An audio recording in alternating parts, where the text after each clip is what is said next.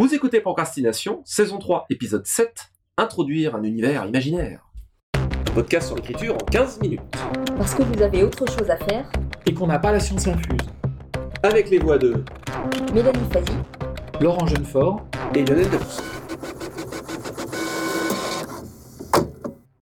Les littératures de l'imaginaire, c'est un raccourci pour parler des littératures des mondes imaginaires. On présente fréquemment le monde imaginaire comme étant une des caractéristiques évidemment majeures science-fiction, fantasy, fantastique, mais ce qui est important, c'est aussi, et peut-être avant tout, de raconter une histoire, des gens à qui il arrive des trucs intéressants. Et la difficulté est fréquemment de présenter un univers imaginaire, surtout quand on a des règles.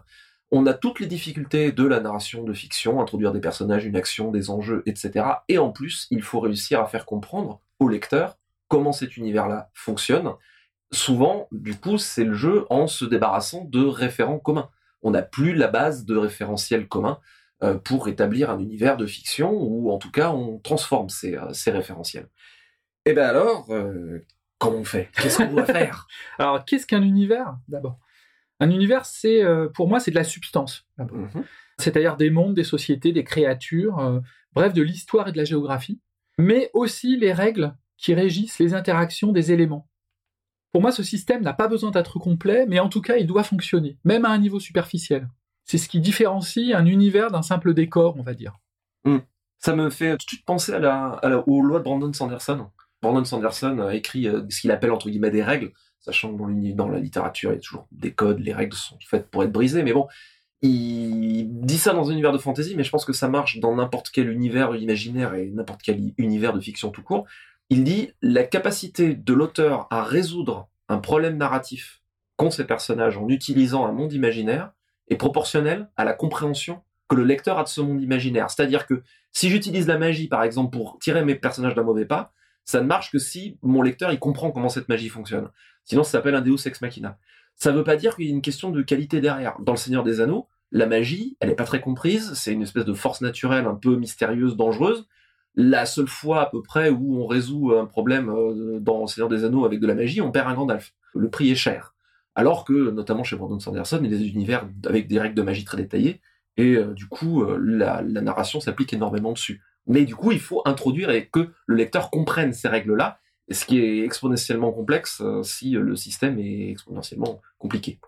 Bah oui, bah d'ailleurs, dans l'idéal, il faudrait connaître les règles et les limites du système pour voir dans quelle mesure l'équilibre est rompu par la crise du début de l'histoire. Mais euh, voilà, ce n'est qu'un idéal. Ça me fait penser à la première phrase de Dune de Frank Herbert, qui disait euh, C'est à l'heure du commencement qu'il faut tout particulièrement veiller à ce que les équilibres soient précis. Et je trouve que ça, ça s'applique très bien à l'univers et à l'univers au début d'une histoire qui lui est en déséquilibre en fait. Donc il faut veiller à, déterminer le déséquilibre aussi de, ce système. Et justement, c'est pas aussi simple ni aussi structuraliste du coup, parce qu'on crée aussi euh, les règles au fur et à mesure. On les a pas forcément euh, tout au début, et c'est souvent à mesure que l'histoire le requiert. Euh, c'est intéressant parce que moi qui n'ai pas tellement fait ce travail de création d'univers, puisque je travaille plus sur le fantastique, j'aurais cru qu'il est, que, ça nécessitait d'avoir une connaissance extrêmement fine du fonctionnement d'un univers et de ses règles pour pouvoir écrire, même si tous les détails n'y figurent pas. Je me serais plus attendu à cette logique-là, en fait. Eh ben justement, euh, ben, non. On apprend que non. C'est pas, c'est pas forcément. L'histoire n'est pas qu'un système qui se dérègle, c'est un système qui se définit aussi au fur et à mesure de la narration, au fur et à mesure qu'on découvre cet univers. Il y a une dimension exploratoire bah, qui fait que si on... Ça fait partie aussi du, moteur de lire et d'écrire, de découvrir son propre univers et de se heurter soi-même aux, limites de son propre univers. Le tout, comme tu parlais du comment, c'est essayer de le faire de façon organique en fait.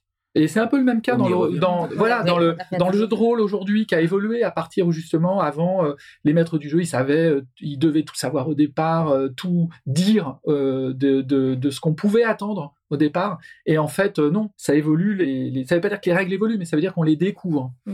Moi je, je crois beaucoup, en tout cas au stade où j'en suis, au principe, alors je pique un terme mathématique, le principe de fonction génératrice. C'est-à-dire plutôt que d'avoir toutes les règles détaillées, j'ai des intentions qui sont finalement peut-être pas très euh, établies euh, en long, en large et en travers de manière très rationnelle, mais plutôt une intention viscérale, une envie de création.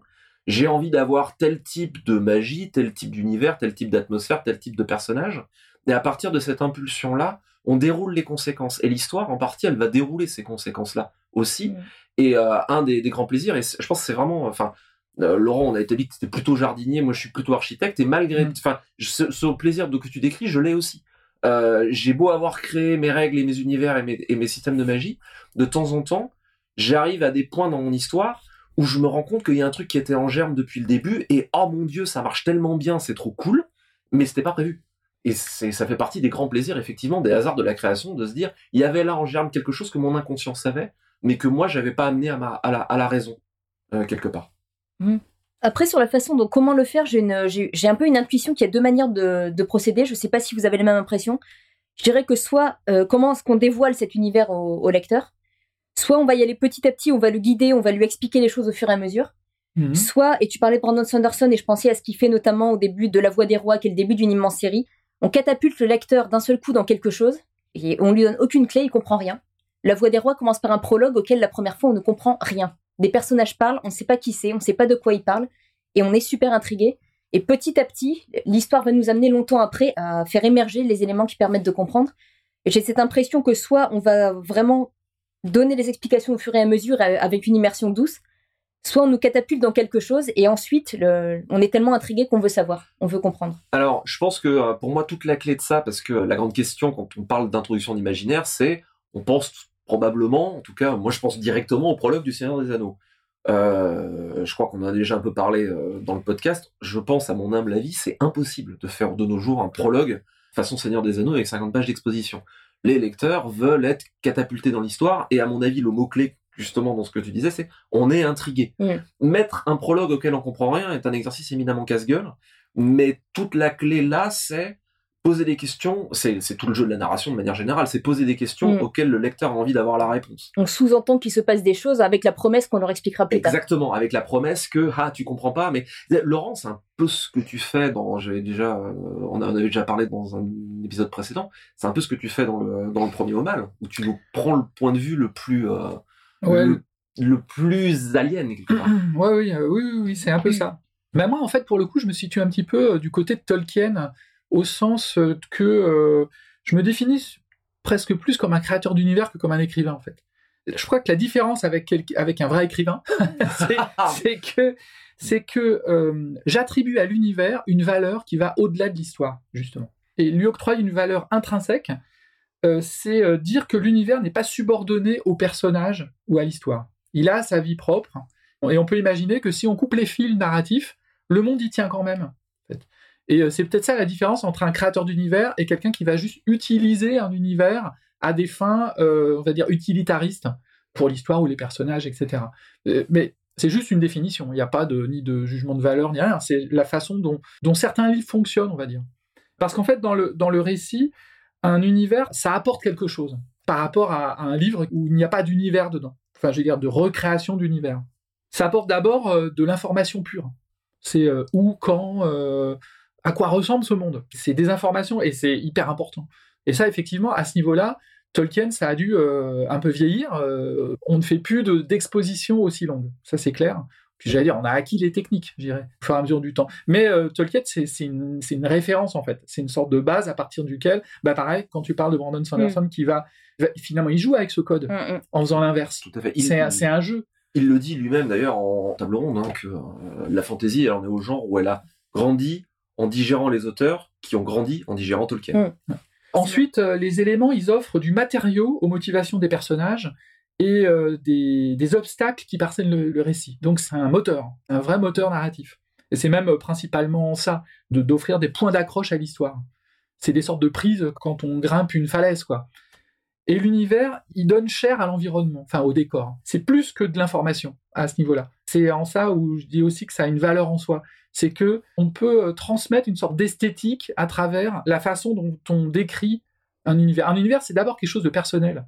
On va pas juste placer une montagne là, un lac euh, ici et une chronologie euh, des guerres. Ça, c'est pas juste une fiche Wikipédia. C'est derrière, il y a une poésie. On veut y mettre. c'est une cartographie mentale aussi, un univers. Et là, pour le coup, ça passe à travers le style des descriptions, l'espèce de densité qu'on va mettre euh, dans l'univers, ou qu'on décide de pas en mettre, hein, des fois, où on va décider aussi des blancs sur la carte, c'est-à-dire ce qu'on ne va pas décrire aussi. Et donc, ce qui va faire un peu des sortes de tâches obscures Voilà, un univers, c'est aussi. Euh, il contient son non-univers, il contient aussi ses propres blancs. Bah, on parlait du Seigneur des Anneaux, et moi, c'est une des choses qui m'ont le plus marqué. Bon, j'ai lu très jeune, j'avais 11 ans. Ce qui m'a énormément marqué, c'est que justement, l'univers n'était pas simplement le décor derrière les personnages. On avait toutes ces chansons, ces poèmes, toutes ces références constamment à une espèce de passé mythologique qui, euh, on sous-entendait un, hors-champ qui était absolument énorme, et je trouvais ça fascinant. Et quelque part, ça enrichissait l'histoire, justement parce ce qui était à peine sous-entendu et parce qu'il n'était pas dit. Alors, euh, bien sûr, euh, même si il peut m'arriver de d'être quelque peu critique envers Tolkien, notamment ici. On est d'accord que je rends hommage bah, à Tolkien, sans, qui, sans, qui, je ne serais probablement pas là. Je veux dire, vu ce qu'il a fondé, sans Tolkien, voilà, il, Tiens, c'est rigolo, tu avais trois ou quatre points rouges sur la poitrine et sur la visage qui viennent de disparaître. Je ah, crois que les, viseurs laser se sont éteints. Je ne, sais, je ne sais pas si on peut dire du mal de Tolkien à l'antenne d'un podcast qui est hébergé par Elbakin.net mais non, c'est je, rends hommage à Tolkien euh, de la même manière que je rends hommage à Victor Hugo, romancier par exemple. Ce sont des jalons immenses de la littérature. Maintenant, c'est pas ma tasse de thé personnellement, mais bien sûr. Euh, bon, bref, ce qu'avait à étant dit, je pense tout évolue bien vite, ma bonne dame, et euh, la littérature et la narration évoluent aussi, et que le, les lecteurs aujourd'hui dans la littérature populaire, parce qu'on œuvre dans les genres de la littérature populaire, demandent une narration plus nerveuse et plus rapide, et que l'exposition est de moins en moins acceptée, de moins en moins tolérée. Je suis entièrement d'accord avec toi, euh, Laurent, sur le fait que l'histoire est inséparable du monde et que sans histoire, ce monde-là marcherait aussi. Moi, je les placerais vraiment à égalité, c'est-à-dire que l'un se nourrit de l'autre et inversement. Et ce qui fait un récit d'imaginaire, un récit de mondes imaginaires, c'est parce que la question narrative ou les questions narratives et les enjeux sont directement reliés aux problématiques de cet univers-là. Elles s'insèrent dans le monde dans lequel on est dans le monde fictif dans lequel on est.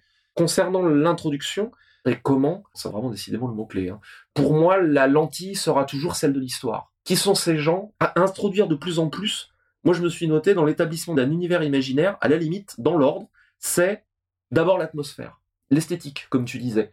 Quels sont les codes dans lesquels on est? Quelles sont les attentes qu'on va créer? Et est-ce qu'on va les suivre? Ou est-ce qu'on va les subvertir? Comme euh, ce qu'on parlait avec le prologue de Sanderson, qui justement joue sur l'intertextualité de la fantaisie. C'est là qu'on voit que la fantaisie euh, commence à être un genre avec une histoire. Oui, oui, bah, bien euh, sûr. Bah, l'univers fait partie des codes. Oui, tout à fait. Au même titre que les mmh. personnages types. Euh, C'est encore plus vrai en SF, je pense, parce qu'il y, a, mmh. y a une intertextualité qui me paraît plus forte en SF. Ensuite, le deuxième truc, c'est le conflit. C'est quels sont les enjeux, quel est l'élan de l'histoire, et ça, c'est porté par les personnages. Et en fait, ce qu'il va être important de dire, à mon sens, est directement relié à ce que les personnages vivent.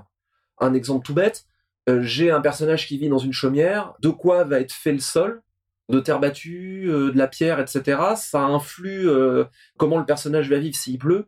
C'est vachement plus important pour lui dans son environnement immédiat et dans sa vie quotidienne et donc dans ce qu'il va vivre que la généalogie des 53 qui l'ont précédé. En plus, s'il vit dans une chaumière, il est probablement pas au courant d'ailleurs. Et le dernier truc, c'est les règles. Les règles magiques ou les règles de l'univers fictif qui vont influer la manière dont le récit et, dont cet univers-là fonctionne, mais je dirais c'est limite c'est introduit au moment où on en a besoin. Alors avec le caveat que euh, si je dois résoudre un conflit avec euh, avec ces règles de, l'univers imaginaire, il faut qu'elles aient été introduites avant suffisamment pour pas que ce soit parachuté au dernier moment. Et d'ailleurs, en fait, je ne t'ai pas dit que euh, si tu fais un bracadabra de telle manière, tu peux résoudre tous tes problèmes narratifs. Ça tombe bien quand même. As you know, Bob. As you know, Bob, exactement. Mais en fait, c'est un peu un mélange de tout ça. C'est-à-dire que il y a des éléments qui apparaissent quand on en a besoin, parce que on n'est pas dans un univers décorporé justement. Mais il y a aussi des moments, et c'est là où l'univers se révèle dans toute sa richesse, où on n'en a pas besoin. Moi, j'introduis par exemple plein d'éléments. J'essaie de faire les deux, moi, personnellement. Mm-hmm. Parce qu'en fait, je, c'est ma manière à moi de dire, voyez, le, cet univers, euh, je l'ai pensé, c'est une manière d'y vivre aussi. Introduire des éléments hors narration, c'est une manière de dire au lecteur, voilà, vous vivez cet univers. Vous ne faites pas que vous baladez à travers une histoire, vous baladez aussi à travers un univers. Tout à fait d'accord avec toi, et c'est la chair, et c'est ce qu'on, c'est aussi le plaisir de découverte de, l'univers. Mais le risque, Tolkien a eu un effet de lentille déformante, il y est pour rien, hein, mais euh, Tolkien a eu un effet de lentille déformante sur le genre, et notamment en fantasy, sur le fait de mettre en avant le monde avant toute chose. Alors que les deux sont interdépendants, si on met que du monde, il n'y a pas d'histoire et en gros, euh, bah c'est pas très passionnant. Euh, ça peut devenir extrêmement aride, c'est comme lire euh, l'annuaire. Il y a plein de gens, mais il leur arrive rien. Et à l'inverse, ne se concentrer uniquement sur l'histoire, ça devient également quelque chose d'un peu sec et on tombe dans l'utilitarisme à l'américaine où tout doit absolument servir à tout. Ce qui, à mon sens, n'est pas vivant non plus. Ouais, voilà, c'est là où je voulais en venir. Tu as dit bien mieux que moi. Mais non. Petite citation pour terminer? Euh, Oui, une citation qui est la première phrase du Monde inverti de Christopher Priest. J'avais atteint l'âge de 1000 km une des plus grandes phrases de la science-fiction et une des plus intrigantes. C'était Procrastination, merci de nous avoir suivis. Maintenant, assez procrastiné, allez écrire